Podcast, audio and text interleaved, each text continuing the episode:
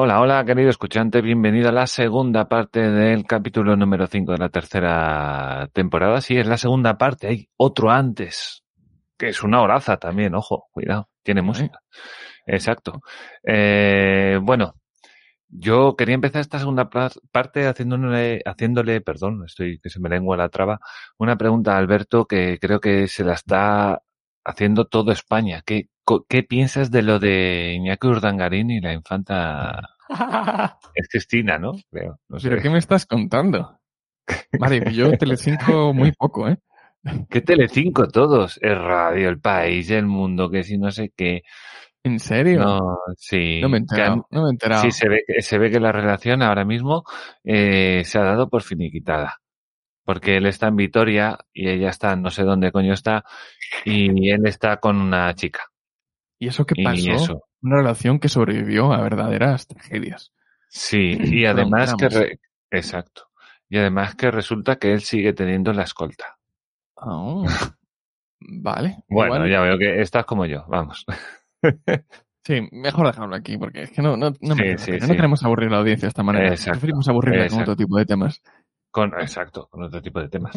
Y, y vamos a hablar de ahora un poco de puturru de fuera de, de, economía, algunas, algunas noticias que hemos destacado por ahí y le dejo empezar el tema a Alberto. Cuéntame, compi. Bueno, pues cogiendo la propia guía, había una primera noticia de Voz Public que hablaba sobre la brecha de precios entre España y la zona euro. Vale. Eh, la noticia hablaba del, IPCA, que es el índice de precios de consumo armonizado. No nos interesa. índice de precios. Y, mm. y, básicamente decía eso, que entre España y la eurozona eh, acumulaba una, una, nueve meses de crecimientos y, alcanzaba el nivel máximo en 15 años. Hmm. Y destacaba la diferencia de España con la media. De hecho, yo aquí, tengo aquí delante un gráfico hmm. que, bueno, desde, desde, antes del 2000, que vaya mostrando el diferencial positivo o negativo según si España tenía más o España, perdón, hmm. si España crecía más que el resto de la zona o menos. Y desde luego ahora anda bastante disparada. Eh, ¿Cuál era la cifra que dice la noticia? 1,5 puntos. Voy a revisar. Es el diferencial, el diferencial. La media de la eurozona está en un 5 aproximadamente y la de España está en un 6,5. Exacto, que es un, y el diferencial que es un 1,6. Estos son datos de la evolución de la inflación. Efectivamente. Eh, España un 6,6, eh, como comparación, pues Alemania eh, acabó el año con un 5,7, Francia con un 3,4, eh, Italia con un 4,2, bastante alejado de, España. Sí, sí. Y se habla de que, bueno, son los productos energéticos los que más contribuyen a esta escalada. Aunque la evolución de diciembre, que creo que son los datos que tengo aquí delante, o los datos que habla la noticia, eh, la, el incremento de diciembre se debe al incremento de los precios de los alimentos no elaborados y también se percibió un incremento en los precios considerable en los precios de la vivienda y los alimentos. Quizá lo de la vivienda pueda tener relación. La vivienda está en carrera ahora mismo, ¿eh? La vivienda está, madre mía. Ahora hay que discernir cuál es, cuál es o cuáles son los motivos de ese ascenso. Bueno, habría que ver si quién compra. ¿Quién está comprando? O sea. Sí, si son esos jóvenes de menos de 35 euros con no salarios de menos de 20.000, pues claro. no, no, creo, no creo. Podría darse el caso.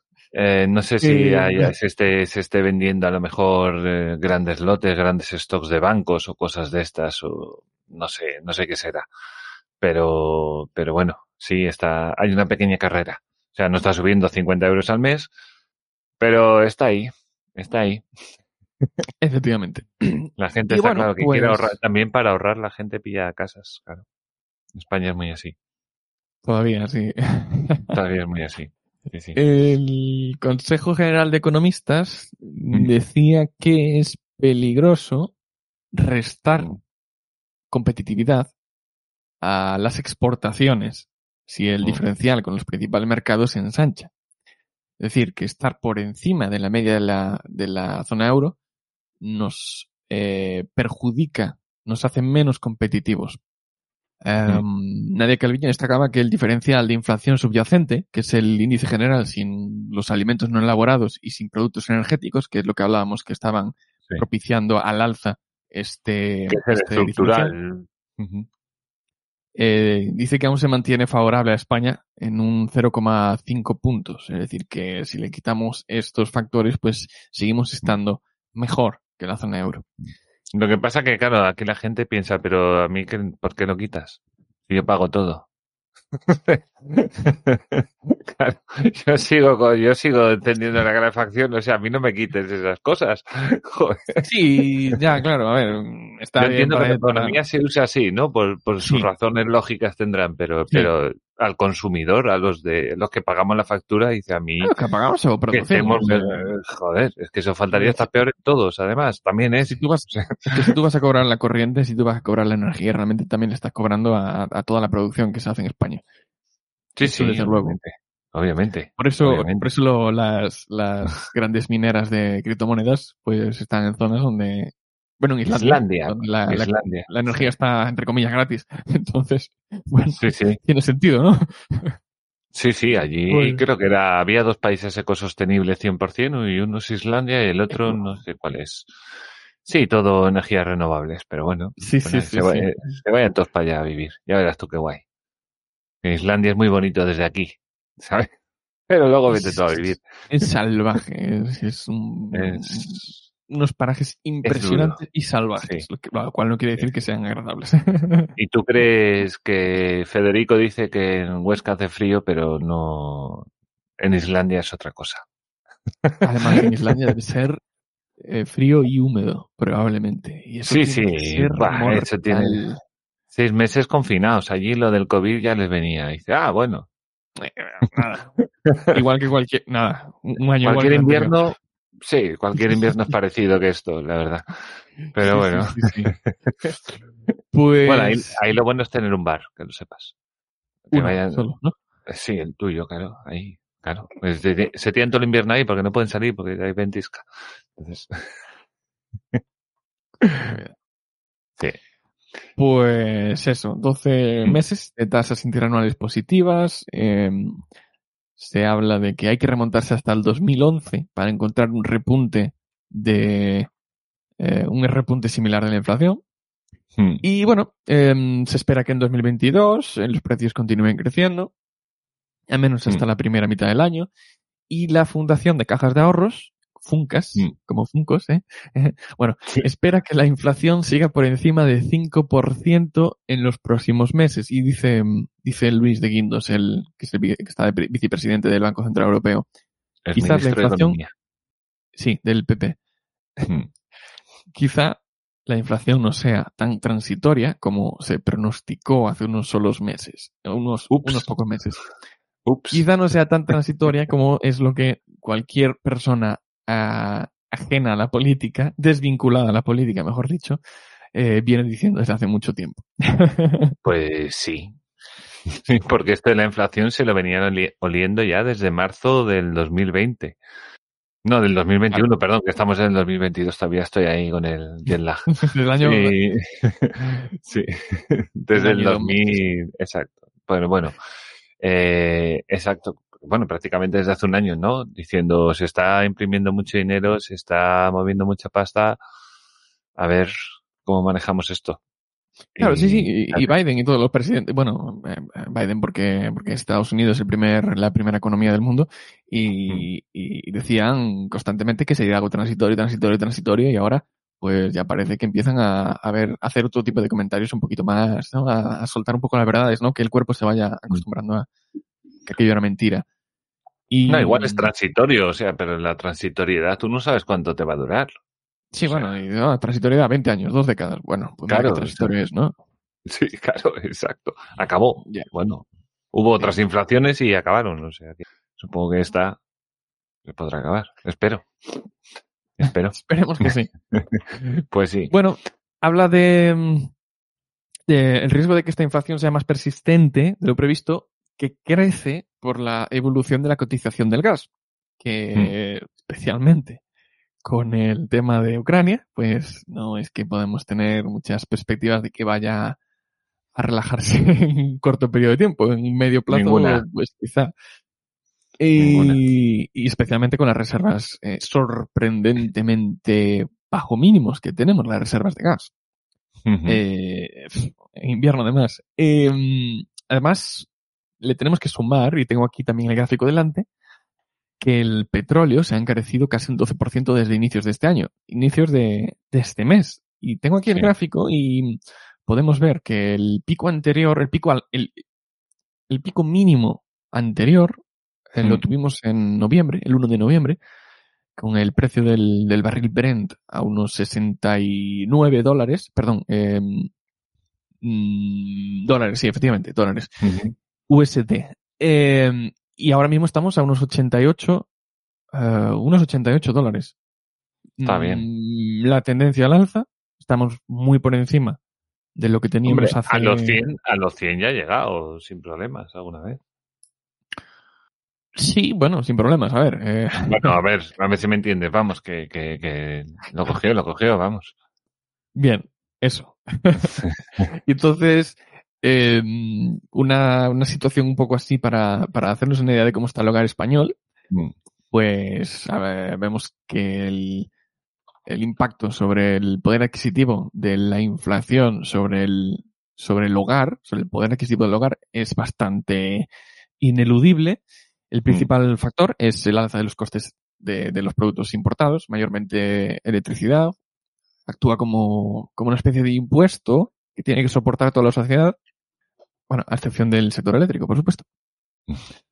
Y también, además, el, brote inflacionario refleja los cuellos de botella, y esto es importante, que limitan el, rebote, especialmente en algunos sectores industriales, como es el automotriz, que en España tiene un enorme peso.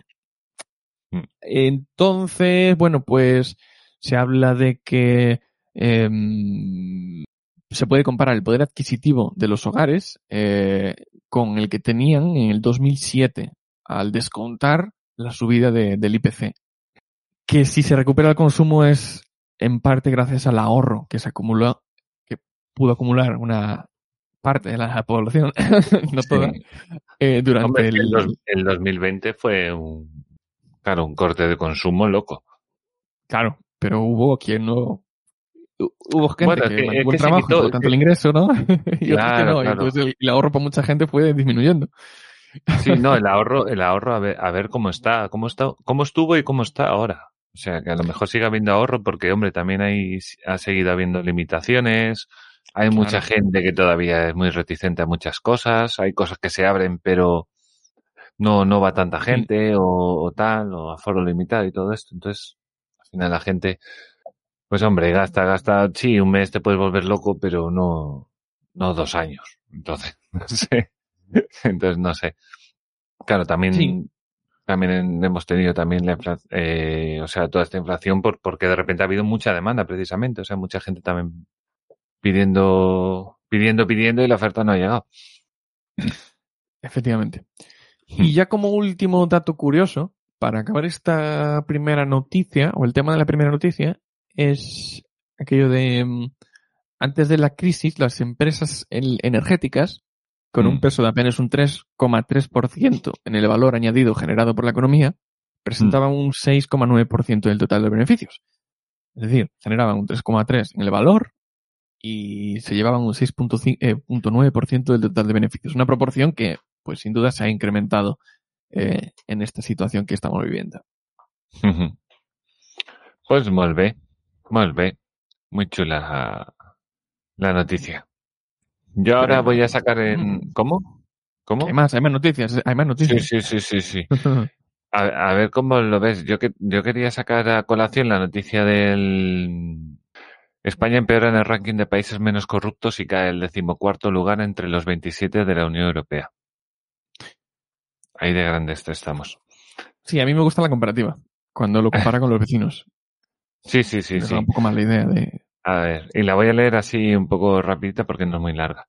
España ha bajado un punto y dos puestos en el ranking global del índice de percepción de la corrupción del 2021 que ha hecho público este martes la ONG Transparencia Internacional, dedicada a combatir y a concienciar sobre los efectos de las malas prácticas que se dan en el mundo.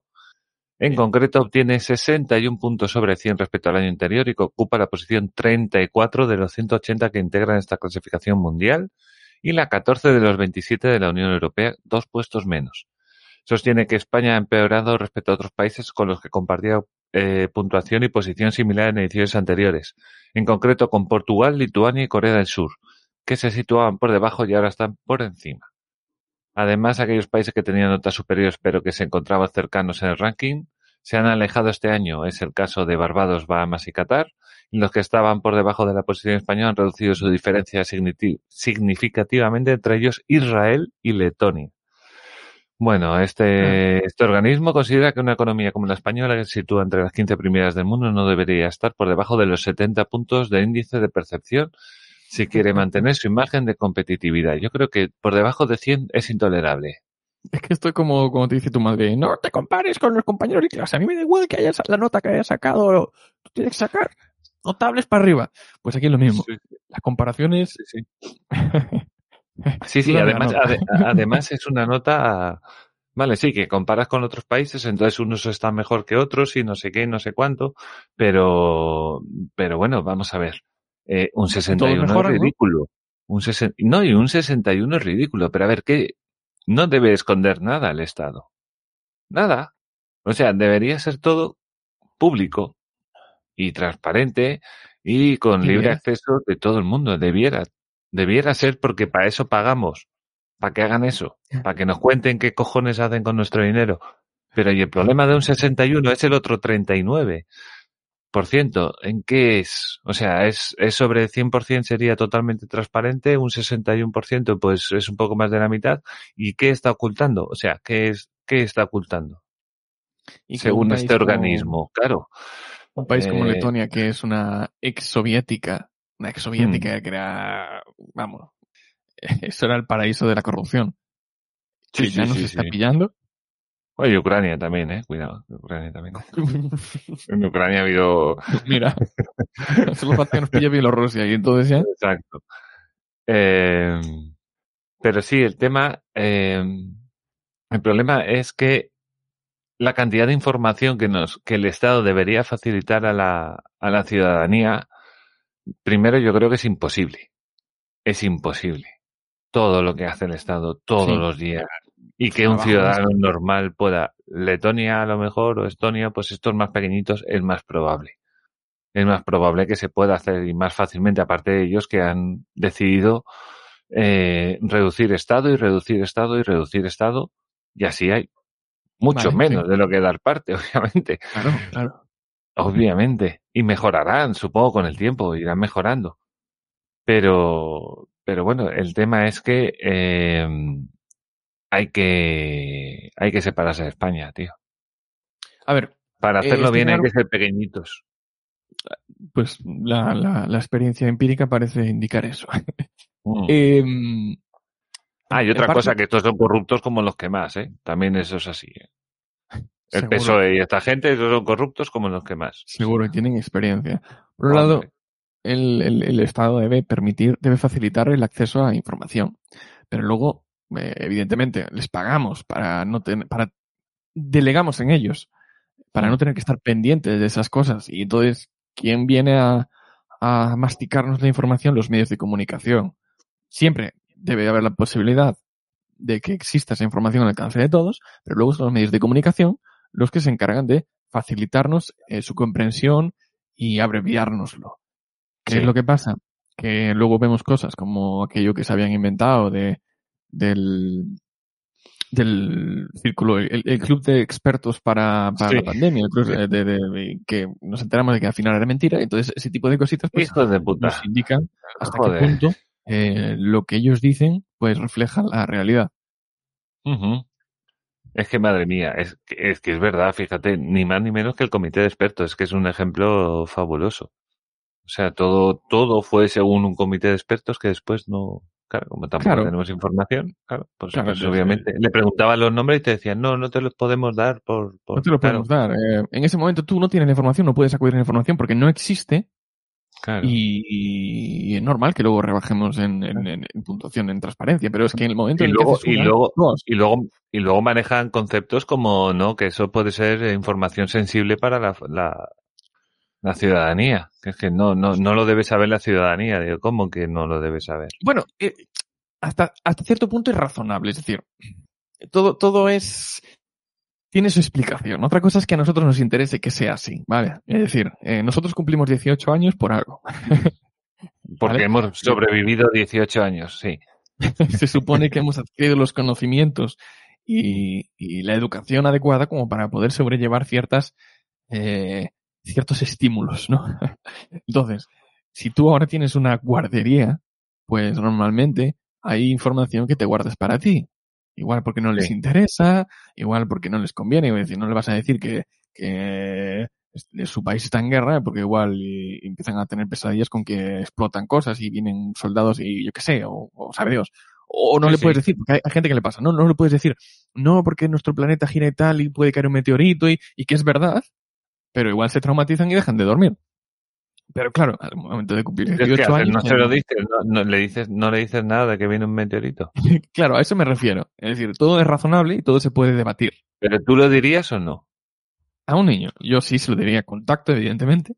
Pero no, niño no. Hablamos de personas adultas, no hablamos de niños. hablamos de personas adultas. Claro, a, eso voy. Es decir, se, presupone que la mayoría de edad, que aquí está, está establecida en 18 años, se presupone que estamos capacitados para digerir cierta información.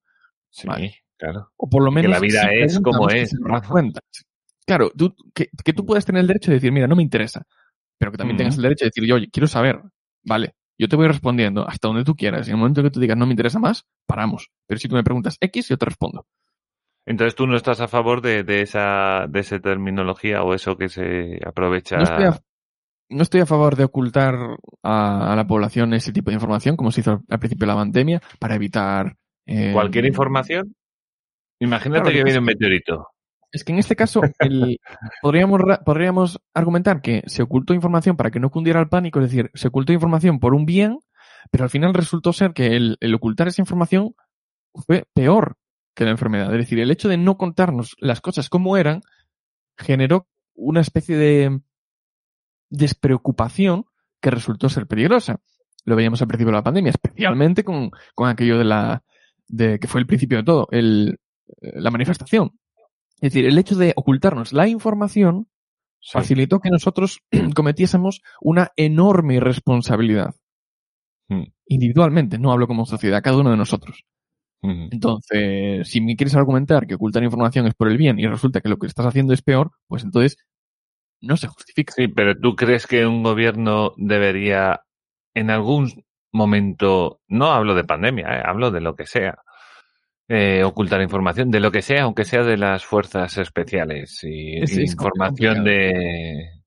E, es muy complicado porque tú mismo lo has dicho, cuando estás trabajando con, con eh, las fuerzas la fuerza especial, la, inteligencia eh, ya en términos bélicos, si tú lo muestras todo o, permites el acceso a esa información, de repente ya ese, ese cuerpo de seguridad deja de tener sentido.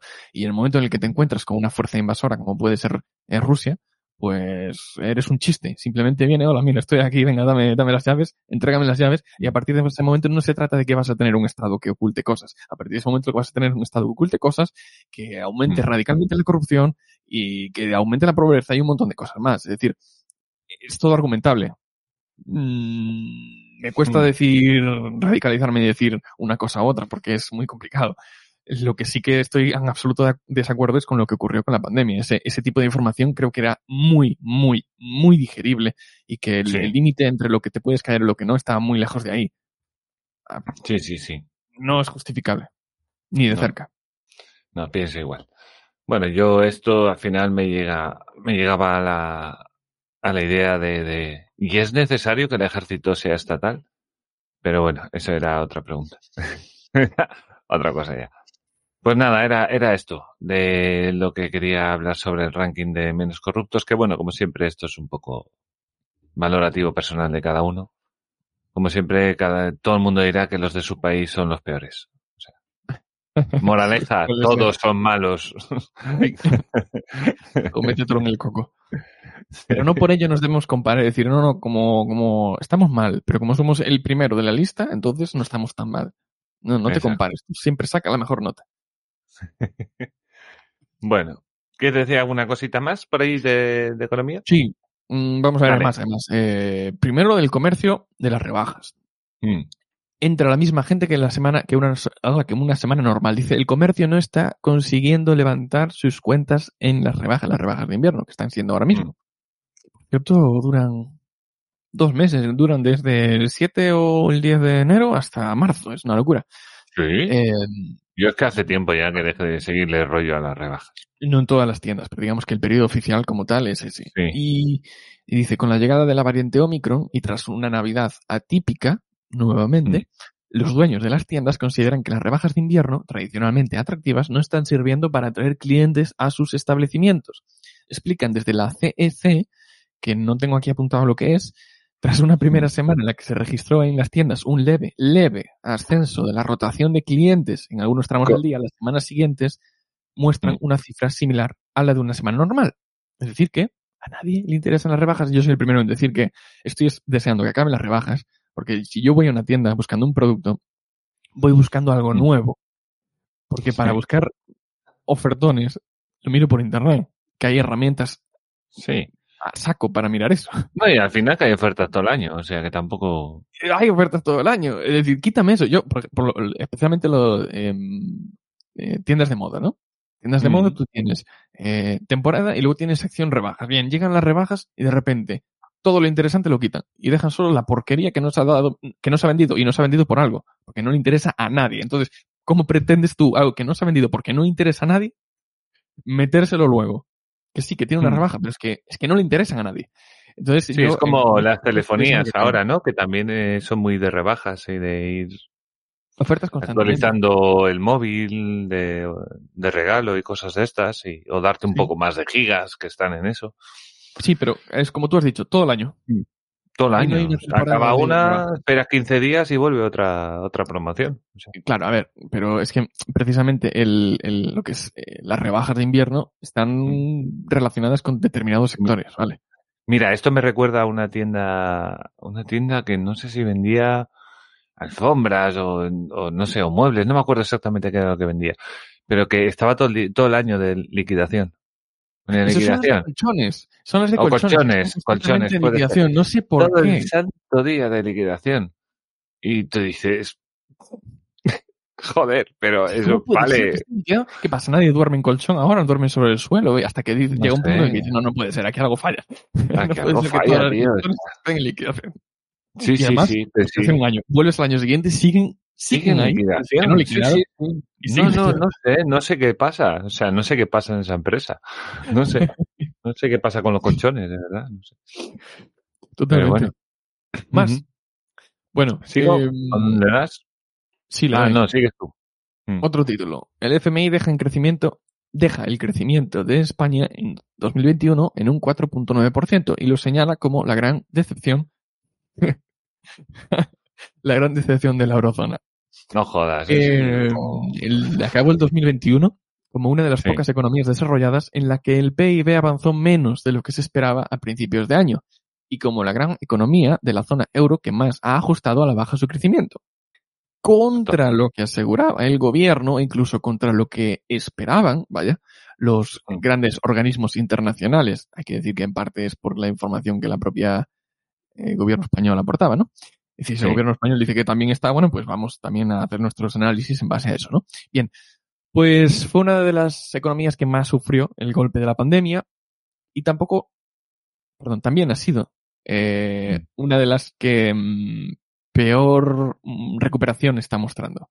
Eh, se hablaba de, hablaba, decía Calviño, durante todo el año prácticamente. Estuvo en, junio, en julio, en agosto, en septiembre, hasta en noviembre, que estamos ahí a un tiro de piedra. Venía sí. diciendo que España, yo no sé si incluso rebajó un poco el, el, la, frase de vamos a ser el motor de, de, de, la economía en la eurozona a ser, vamos de la a ser recuperación, uno de los motores. Sí, uno de los motores de la recuperación en la, en la, en la eurozona, en la Unión Europea. Vaya. Hmm. Pero vino diciéndolo ya hasta hace tres meses. Eh, se hablaba hace casi un año de un crecimiento del 7.2%, que subía hasta el 9,8% por el impacto de la llegada de los fondos europeos. Eh, que es, bueno, un cálculo que utilizaron, que utilizó Nadia Calviño para sostener las cuentas públicas del 2021, ¿vale? luego, pues tuvo que moderar y se habló de un 6,5%. Eh, creas los presupuestos en base a, ya lo hablamos en este programa, en base a, un crecimiento ficticio.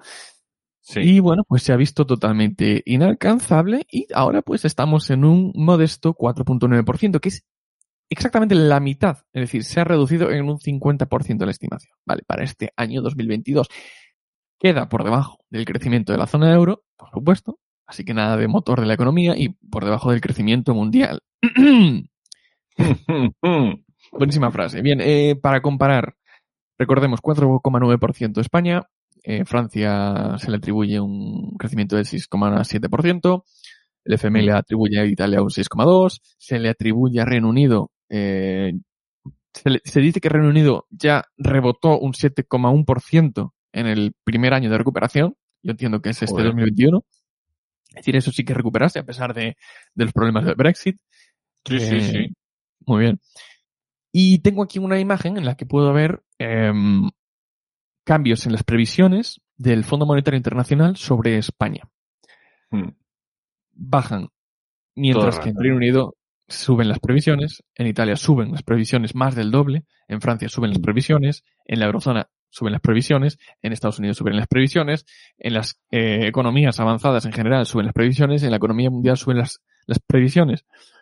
Solo España baja las previsiones por la sorpresa negativa que ha dado y luego también pues en Alemania. En Alemania ya sabemos que no es el paraíso que antes creíamos que podía ser, ¿no? Ya llamó bastante no, noticias un poco extrañas y si compararse con Alemania pues empieza a ser un poco tutoso. Y bueno, más a día de hoy que tiene un problema gordo, sí, sí. sí, sí, el tema del gas es ya em, otro tema aparte. Y, y hasta aquí. Y hasta aquí. Pues nada, muy bien, oye, eh, muy bien, Calviño del 9,8 al 4,9 y bajando. ¿En base a qué? ¿Cuáles son tus argumentos? Por eso yo decía, algo falla, Calviño. O bien eres una mentirosa, o bien no eres profesional, o bien las fuentes de donde sacas la información te están fallando. Pero sea como sea, y, no vale. claro, no, y todo el mundo, a ver, no es que al parecer tiene actitudes como economista, ¿no? Lo que pasa es que se está teniendo que aferrar al tema político y claro, creo que es por demás, ¿eh? el, jefe, el jefe le dice, aquí hay que ser optimistas. Y ahí dice, pues vamos a ser optimistas. Y subo tal, no sé qué, los autónomos, no sé qué, los ERTE se acaban, no sé qué, y, y todo el mundo dijo, es muy optimista. Es mejor, parece que no, pero es mejor ir a la baja y luego hacerlo mejor que no ir con a pecho así para arriba y luego pegarte una hostia. Creo yo, ¿no? Y además la gente se prepara, porque eso es lo peor, porque a la gente, mucha gente esto del subir o bajar pues tampoco le interesa mucho, le interesa su vida, cobrar un sueldo y, y comer y estar con los colegas o lo que haga. Pero la gente sí que se queda con la idea de si vamos bien o vamos mal. Eso sí que la gente lo tiene muy claro. Si va bien o va mal. Va bien. Exacto. Y eso solo se sabe hablando. Eh, lo hablas con la gente y tal, y ahí es donde la gente realmente acaba entendiendo cómo va la economía si va bien o va mal, porque empieza a oír que no sé quién le han echado del curro, que si el otro no sé qué, que si han cerrado esta tienda, que si no sé qué, que si ha subido la cuota de autónomos.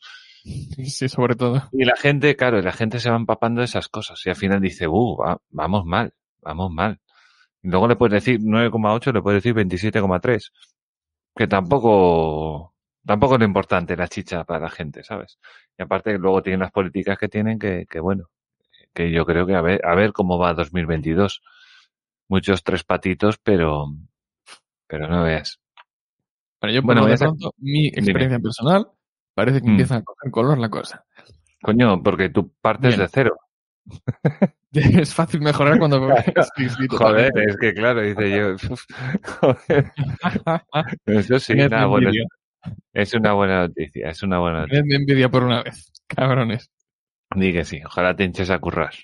Exactamente. Bueno, yo traje una noticia también del economista que decía el IPC encarece en 3.900 millones la subida de pensiones aprobada este martes.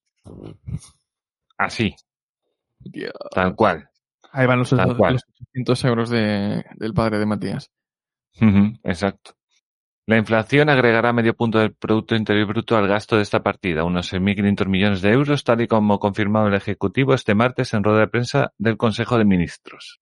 Esta cuantía se agregará al coste ya mastodóntico de esta partida presupuestaria que alcanza los 150.000 millones de euros. ¿Vale?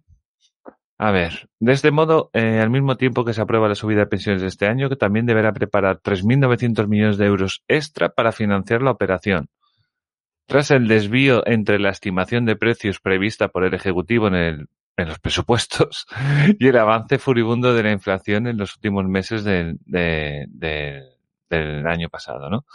y, y, claro, obviamente esto es una cosa que también ha lastrado mucho el, esto, esto que hablabas tú de, de Calviño y su idea, ¿no? De, de, que todo va a ir bien, de repente te viene una inflación de la hostia. y, y no, y no, no, no vas tan bien y no te has preparado ni has, ni haces nada para que esto vaya mejor. Bueno, entre la aprobación del presupuesto y el decreto de revalorización de las pagas de este martes, el IPC del mes de octubre un 5,4 y de noviembre un 5,5 han provocado que el 1,9 de subida prevista se tenga que ir hasta el 2,5. Ok. Y sigue por ahí. Si el coste de la subida de las pensiones con el 1,9 estimado inicialmente ascendía algo más de 2.900 millones de euros, el desvío de 0,6 décimas añadirá a la factura final los 936 millones de euros que elevarán el desembolso a esos casi 4.000 millones solo en concepto de actualización anual de 2022. Claro. Y ya con esto acabo. Cabe recordar que la ley aprobada en la primera parte de la reforma de las pensiones de revalorización de las pagas fijas como cuantía la media causada por el IPC en los 12 meses previos. Esa media se situó en el 2,5 entre diciembre del 2020 y noviembre del 2021. Es decir, ahora viene, a medida que el cómputo de 12 meses se actualice, va a venir la hostia de la inflación gorda y aparte, como todo el mundo dice y todo, y esto se sabe, y se sabe, y no se podrá decir que no se puede saber, que viene el baby boom. Esto es la muestra de irresponsabilidad máxima cuando sabes que viene la ola. sabes que viene la ola y no pones una, no contienes, no pones una contención. Simplemente dejas, esperes que como total no me va a pillar a mí en, el puesto de responsabilidad, será otro el que se coma el marrón. ¿Te imaginas que llegue el día? ¿Te imaginas que va a pasar algo muy gordo, no? Y se prevé, ¿no? Por ejemplo, el baby boom, pero en tamaño XXL. Sí. ¿Vale? Y saben que va a llegar un día y, está más o menos marcado en el calendario. Y de repente llegan unas elecciones y nadie se presenta. Imagínate, que nadie se quiere comer el marrón. Hmm. Eso sería ya la Lo que pasa es que el truco es fácil, el truco es dar, ya está, darlo. Y aparte ahora, como ya, digamos, la, la deuda ha subido a un 123%, 123, 130 te da un poco. Ya, ya has pasado el 100%. Hasta que no llegues al 150, tienes ahí un margen que que como que la cabeza no, no entiende muy bien qué diferencia hay. pasas el 150. Por eso mismo, una vez que te creas un comité de expertos fantasma, te creas cualquier otra chorrada. sí, sí, sí. Y nada, y creas deuda, creas deuda, deuda, emites, emites y... Totalmente. El caso es que aquí tenemos a unos pensionistas, el grupo votacional, votacional de los pensionistas, que ve su pensión eh, ajustada al IPC. Y sin embargo, el IRPF no se ajusta al IPC. Es decir, que mm. los trabajadores se están comiendo, además, evidentemente, del, coste de la vida, se están comiendo esa subida de esa inflación pagando más IRPF. Es decir, si su sueldo aumenta, mm. también van a tener que pagar más, aunque su em, poder adquisitivo no eh, se vea reflejado. Es decir, pagas más. Y sabes, por qué aumenta, ¿no? Porque están subiendo el sueldo mínimo cada dos por tres. También en parte, efectivamente. Claro. Pero bueno, Sí, no son- quiero decir que aquí no se salva nadie. Lo único que parecen salir beneficiados, o por lo menos no tan damnificados, son esos Mm. grupos votacionales tan, tan estimados por los señores políticos. Y también está luego el tema de, de los funcionarios. Ah, total, total, bueno, sí. Sí, sí, sí. Eso ya, eso ya es aparte. Eh, mira, no, no, no, no sé lo que va a pasar aquí. Lo del tema de los funcionarios, pues aún eh, está pendiente que, que hagan ese, ese, es, el definitivo, digamos, el, la propuesta definitiva. Y yo por lo de pronto lo único que me queda es esperar que, pues, eh, reculen un poco, que la, la respuesta de la sociedad pues sea suficientemente impactante que por soñar, soñar es gratis. Y, y poco más. Pues muy bien, nada. A seguir pagando, que suele ser así, que es lo que toca. Bueno, ¿tienes alguna cosita más por ahí? Eh, no, no, no, no. No. Mm. Bueno, aquí lo más que había un poco en la guía es que el gobierno inyectará 29,3 millones al grupo Abades por la caída del turismo y la hostelería. Que se ve que es un es un es un holding, un ay, no sabía cómo decirlo. Pero bueno, gestionan hoteles, restaurantes, áreas de servicio y catering en Andalucía. O sea que por ahí alguien Sí. alguien lo conocerá. Eh, emplea de forma directa mil personas y genera 7.000 empleos indirectos.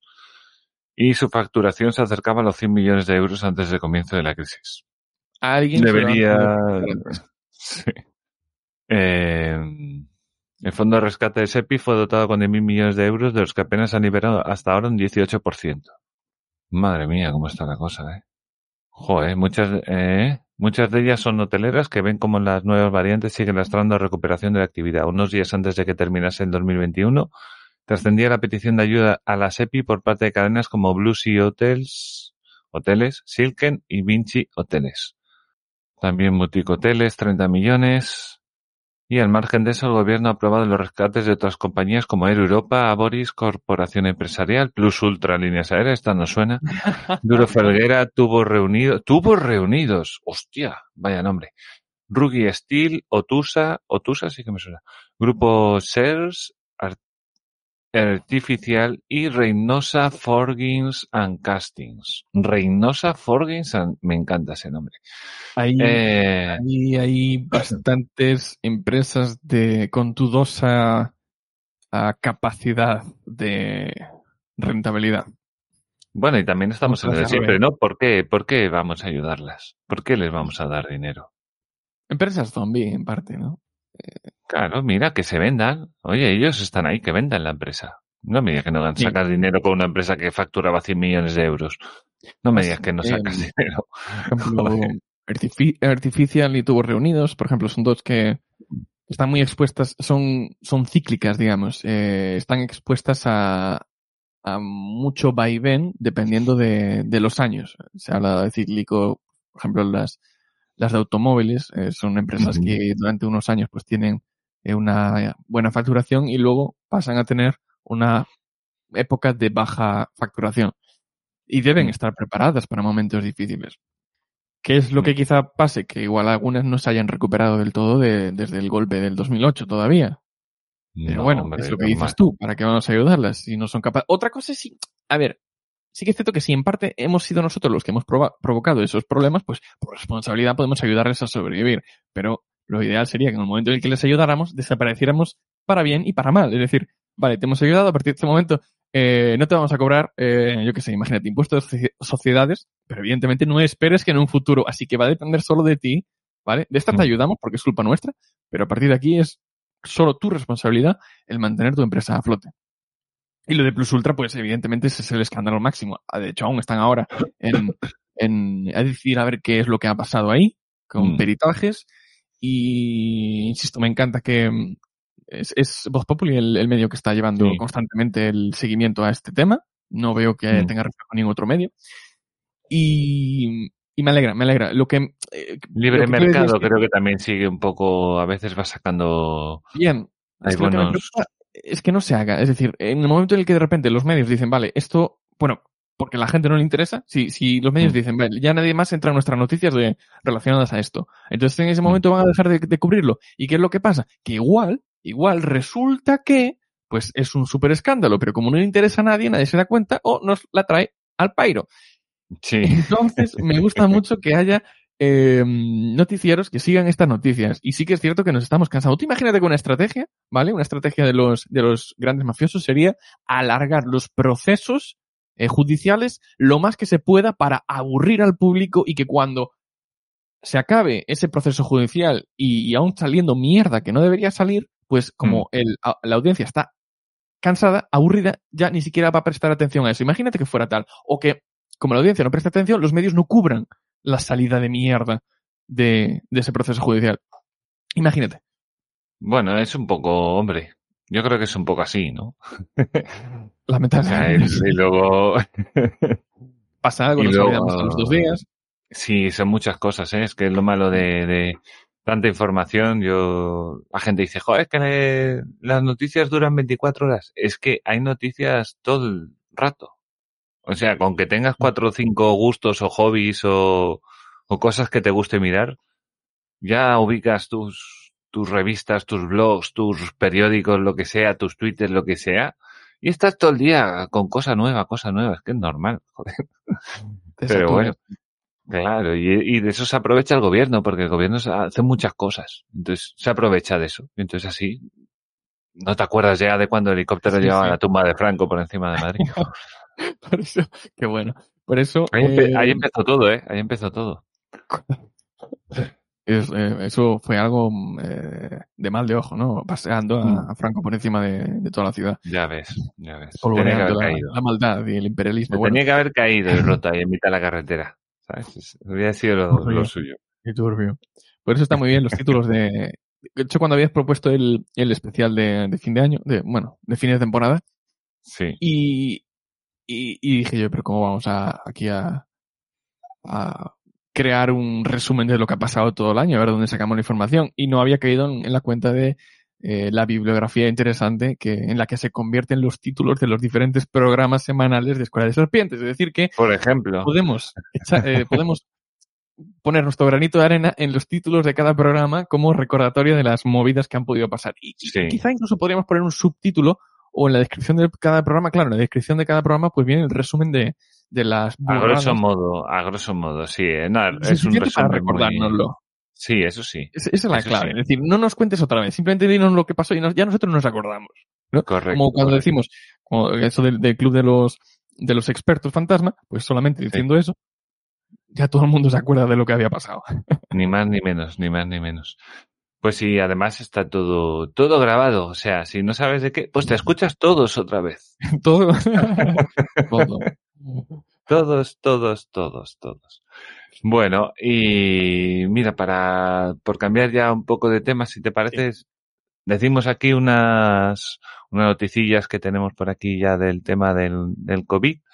Y también, por favor, querido oyente, eh, agradezco un comentario y que me digas, pues me parece que está mejor así como leyendo noticias y, escuchando un poco datos y tal, si te parece mejor, si te parece peor.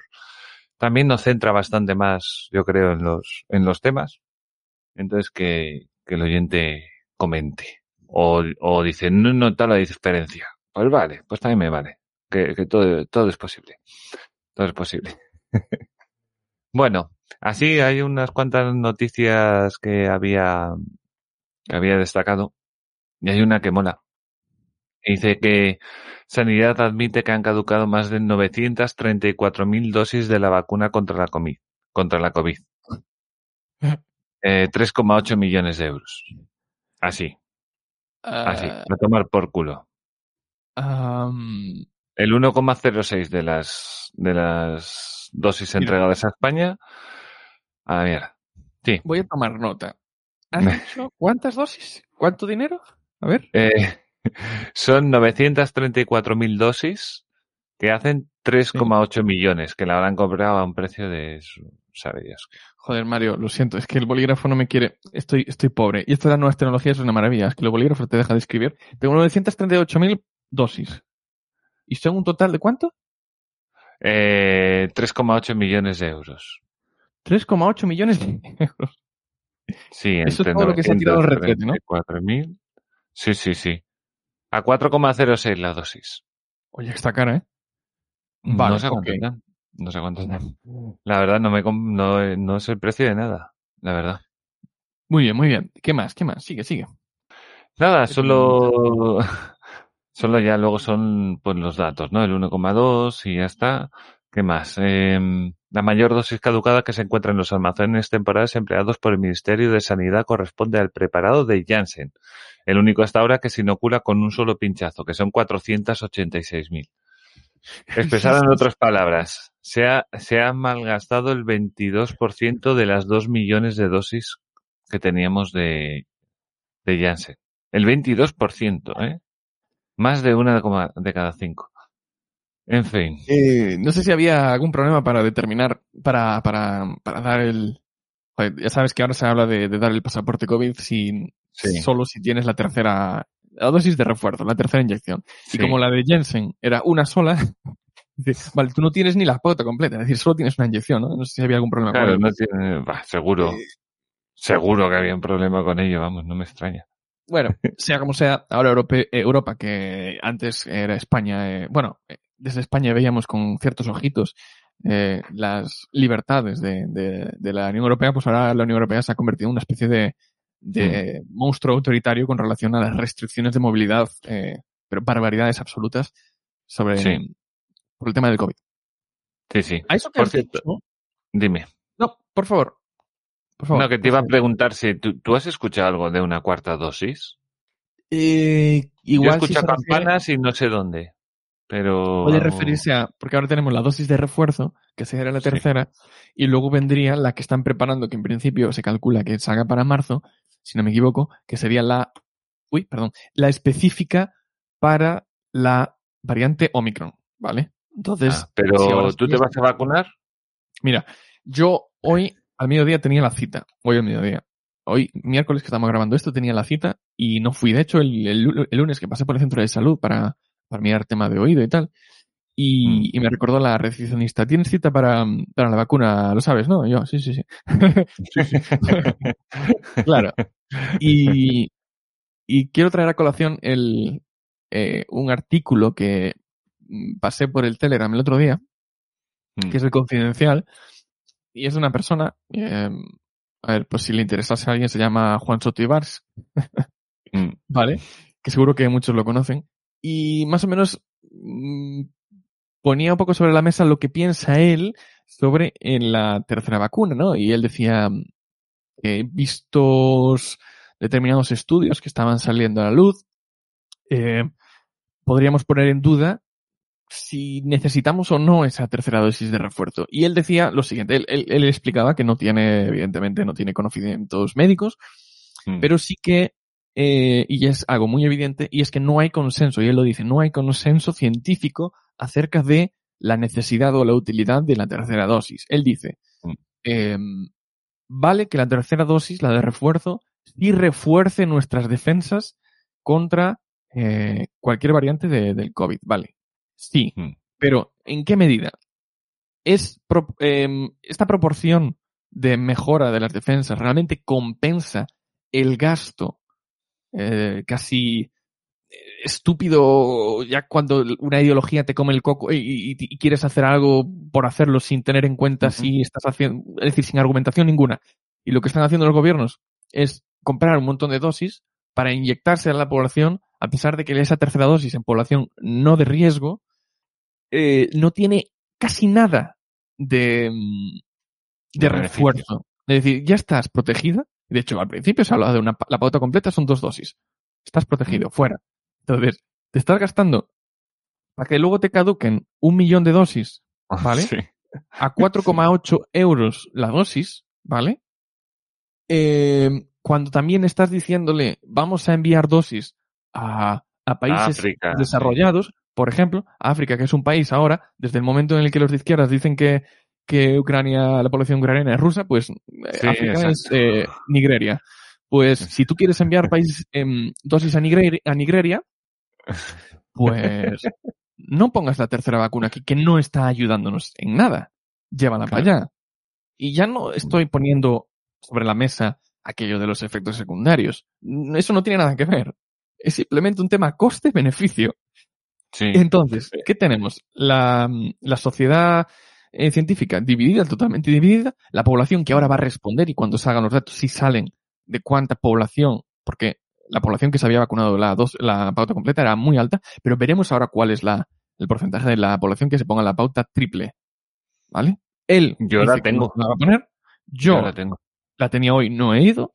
Y, ¿Y esto qué significa? Pues que la población no confía, en lo que dice él en, en, su artículo, que la población no tiene confianza en lo que dice la administración, que ve a la administración como una especie de eh, pollo sin cabeza que se ha definido una dirección que quiere mostrar que está haciendo algo, pero sin tener ninguna, eh, nada en cuenta la, la evidencia científica. Porque no hay una, un consenso.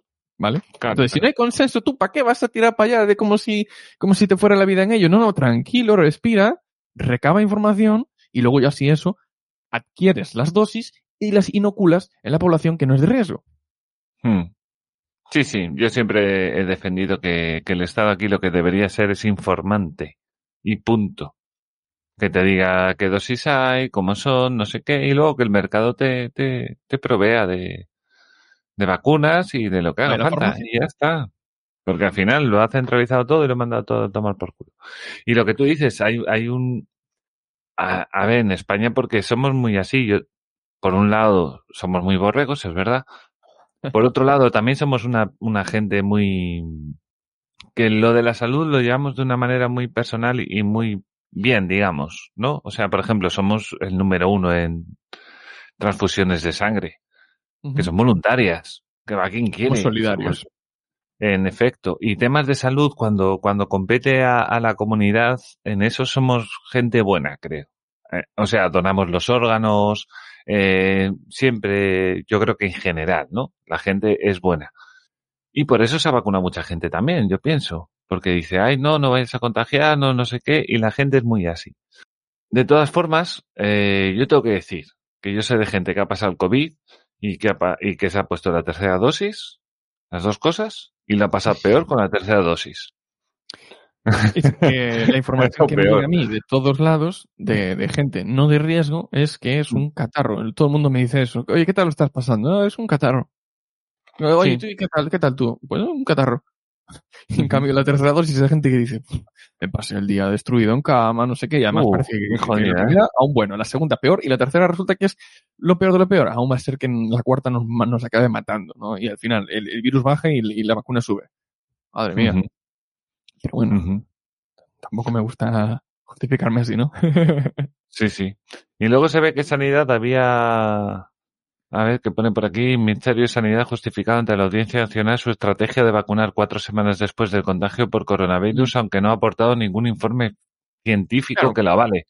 Ha dicho, ¿por qué? A eso mismo. Lo digo yo. A eso mismo. Es decir, no, no hay una base científica, no, porque no hay un consenso científico. Entonces, ¿qué, qué podemos, podemos eh, meternos ahí un poco en la teoría de la, de la conspiración, no tan conspiranoica, porque parece bastante realista, de que parte de la factura que se lleva Pfizer, pues acabe en manos de, de, de, de miembros de la administración. Puede ser que se estén llevando información. Puede ser, puede ser, puede ser. Justificamos un gasto. Hay que gastar. Hombre, lo hemos visto, lo hemos visto con los test, o sea, Claro, lo tienes en, en, sí, sí, sí, las mascarillas. Eh, eh, en con, con Portugal IVA, a dos euros y te lo compra el claro. Estado a tres. Y pero tú eres tonto. O sea. Exactamente. exactamente. Directamente, exactamente. tal cual. Las comisiones. Y, sí, sí, sí. O sea, es, es aparte que es eh, in your face. Es que, ¿sabes? vamos a ver, yo, yo quiero dejar aquí una cosa, porque ya estoy un poco cabreado. Tú sabes que hay mucha gente que, que, le encanta hablar de las, de las farmacéuticas y dice, no, es que las farmacéuticas y, y crean los, los, los, bichos para luego tirárnoslo. Como cuando me lo han dicho hoy. Me lo han dicho. Lo hoy. Y si no es eso, también te lo dicen de las, de las, eh, de los pesticidas, ¿no? Es que ellos están los bichos y luego quieren vender los pesticidas, no qué. Bueno, las farmacéuticas. ¿Para qué necesitan crear un bicho si son los propios gobiernos los que compran sin necesidad, por gusto, ¿no? Como el que va a comprar porque les relaja, está estresado y se va a comprar, ¿vale? ¿Quién es, es que es el Estado el que compra cosas inútiles a las farmacéuticas? Las farmacéuticas no tienen que hacer nada. ¿Quién es el malo de la película? Son las farmacéuticas. No, no son los gobiernos que compran eh, eh, sin porque les da la puta gana, porque quieren llevarse su minuta. Sí.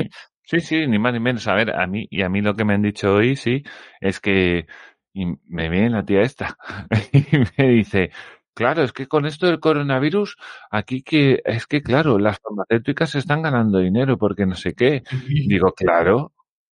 Le digo, ¿te parece mal? Me dice, sí, porque no sé qué. Digo, ¿pero qué quieres hacer? Digo, ¿pero quién quieres que haga las, las vacunas? Los panaderos.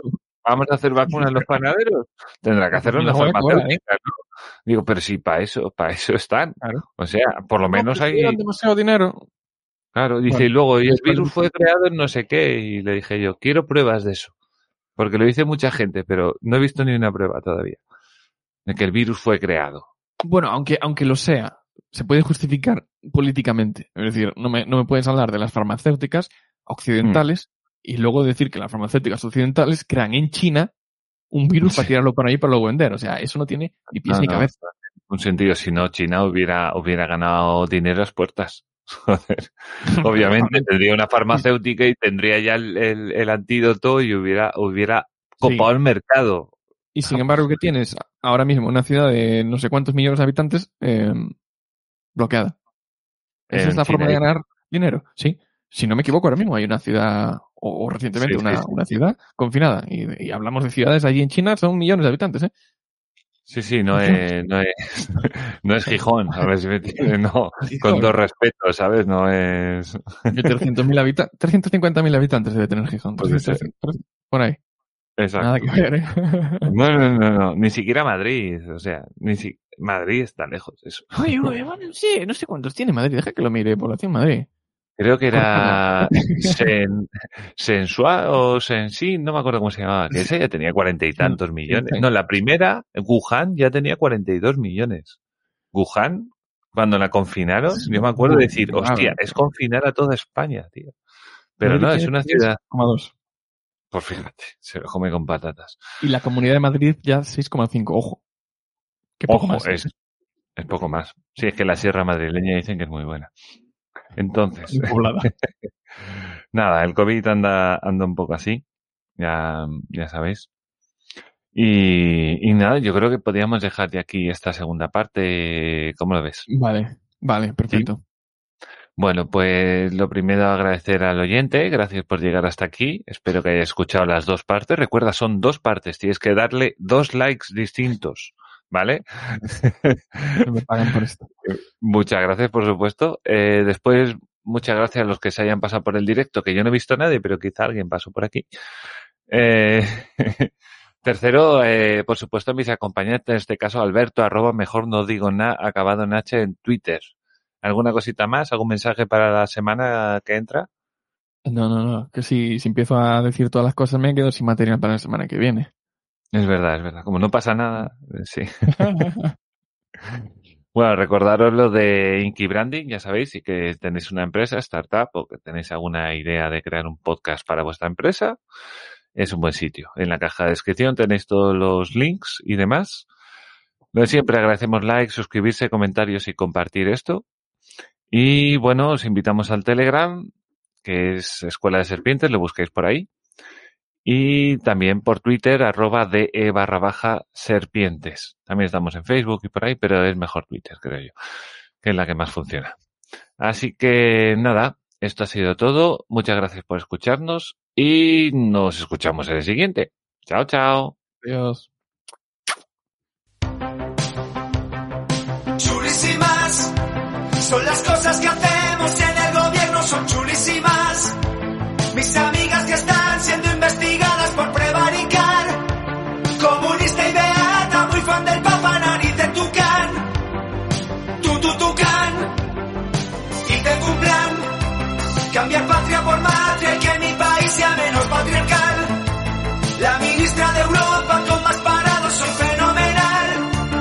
alguna